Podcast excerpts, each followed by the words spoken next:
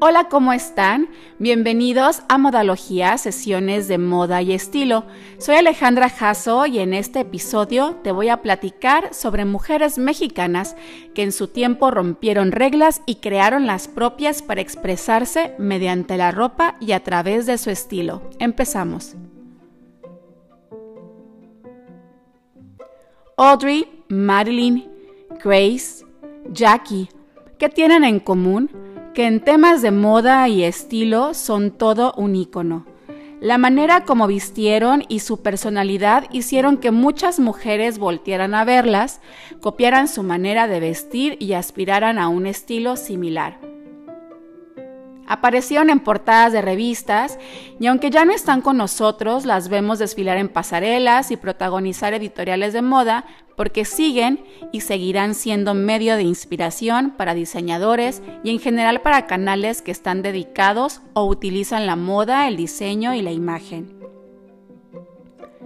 En México también tenemos mujeres que en su momento rompieron las reglas y vistieron fuera de la norma, encontrando en su estilo una manera de expresarse y que las representara puntualmente. Algunas son más conocidas que otras, pero su impacto en estas áreas es innegable y vale la pena conocerlas. Hablemos entonces de íconos de estilo, las mujeres que impactaron la moda en México.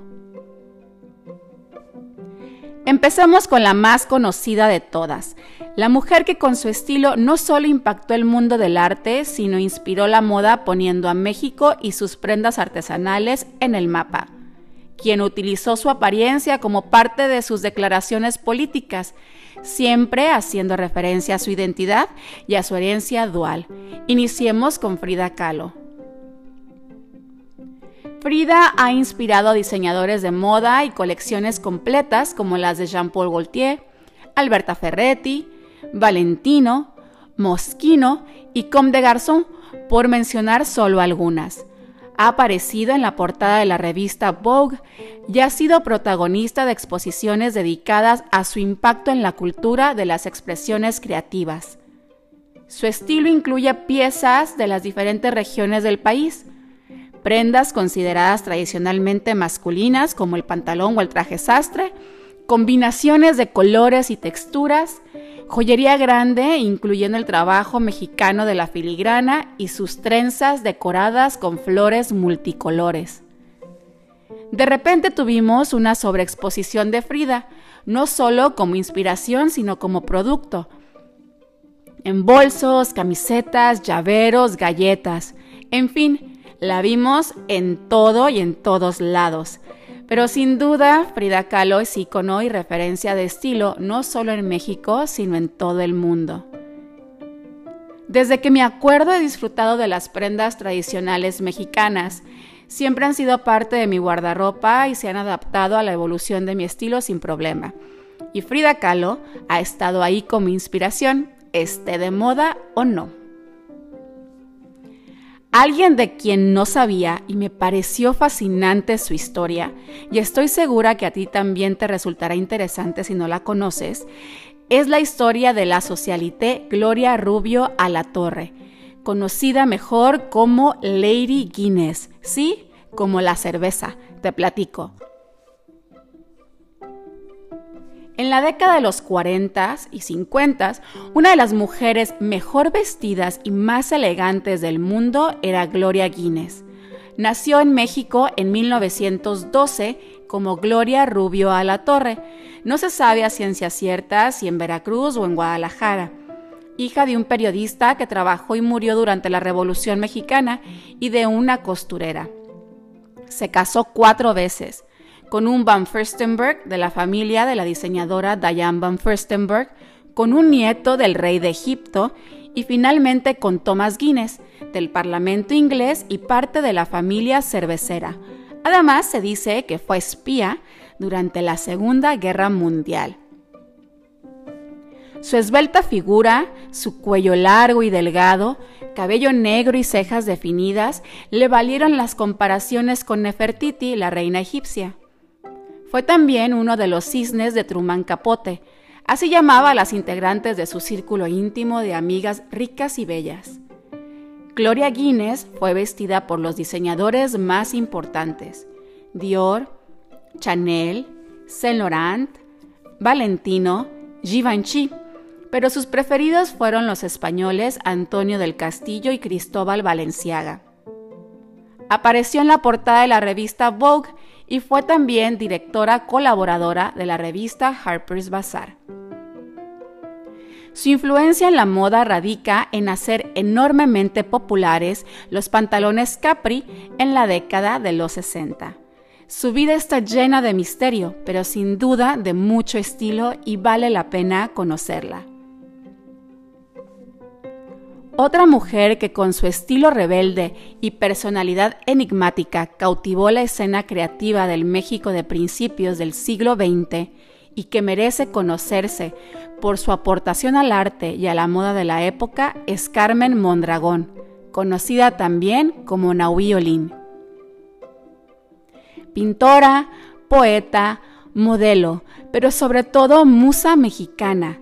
La década de los 20 fueron los años más prolíficos de su carrera como artista fue una mujer que siempre gozó y exaltó su sexualidad, plasmándola en sus poemas y pinturas, propias y de sus colegas, de quien fuera musa y en algunos casos amante. De hecho, uno de sus grandes amores, el pintor Gerardo Murillo, conocido como Dr. Atu, fue quien bautizó a Carmen como Nahui Olin, nombre en maya que significa los cuatro movimientos del sol un nombre que la describía mejor. Pieles, sombreros y joyas extravagantes formaron parte del estilo de Naui Olin. Fue reconocida como la primera mujer que usó una minifalda en México. También se le atribuye haber pertenecido al controvertido grupo de las flappers o pelonas, mujeres de los años 20 conocidas por cortar su cabello y usar minifaldas. No cabe duda que eran mujeres modernas, adelantadas a su época. Elena Garro es considerada por muchos como la segunda escritora más importante de México después de Sor Juana Inés de la Cruz.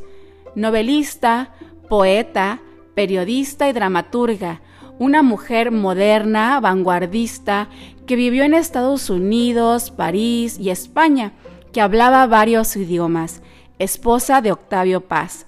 Sus discursos se enfocaban en la situación que vivía la mujer dentro de la sociedad misógina y sexista del país. Sus ideas rebeldes y voz revolucionaria le ocasionaron el exilio después del 68, viviendo 20 años fuera de México. Su estilo, inspirado por la moda parisina, pretendía otorgar a la mujer mexicana la condición de vestir con libertad sin importar lo que otros dijeran. Elena es considerada la pionera en el uso de pantalones en México, incluso para los eventos de noche.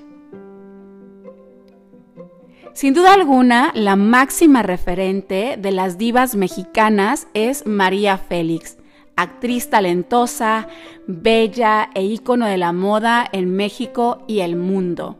La doña creó una imagen de elegancia y sofisticación con la que es reconocida, recordada, admirada y reinterpretada una y otra vez en las publicaciones de moda más importantes del mundo. Su estilo y su personalidad trascendió, llegando a ser la inspiración de grandes casas de moda como Givenchy, Christian Dior, Yves Saint Laurent, Roger Vivier, Chanel y Balenciaga. Incluso en la pasada semana de la moda de la alta costura en París, llevada a cabo en enero de este año, el diseñador Frank Sobier presentó un desfile totalmente inspirado en María Félix.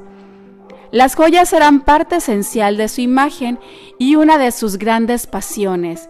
Una de sus piezas más memorables fue diseñada por Cartier, una serpiente en oro blanco con incrustaciones de diamantes. La historia de la doña con la casa joyera no termina ahí. Cartier ha hecho colecciones completas y piezas exclusivas inspiradas en María Bonita. Con María Félix terminamos este episodio. Gracias por escuchar y por quedarte hasta el final. Espero te haya gustado. Comparte este episodio y este podcast con quien creas puede interesarle. Soy Alejandra Jasso y te invito a que me sigas en Instagram en Alejandra Jasso, Jasso con Z. Ahí podrás hacer también tus comentarios sobre el episodio de hoy y en la página web alejandrajasso.com, donde podrás leer más sobre la diferentes temas, moda, estilo, belleza, imagen e ideas de qué ponerte cuando no tengas idea. Nos escuchamos por aquí la próxima semana. Pásala bien, cuídate mucho y recuerda que hagas lo que hagas, hazlo con estilo. Bye.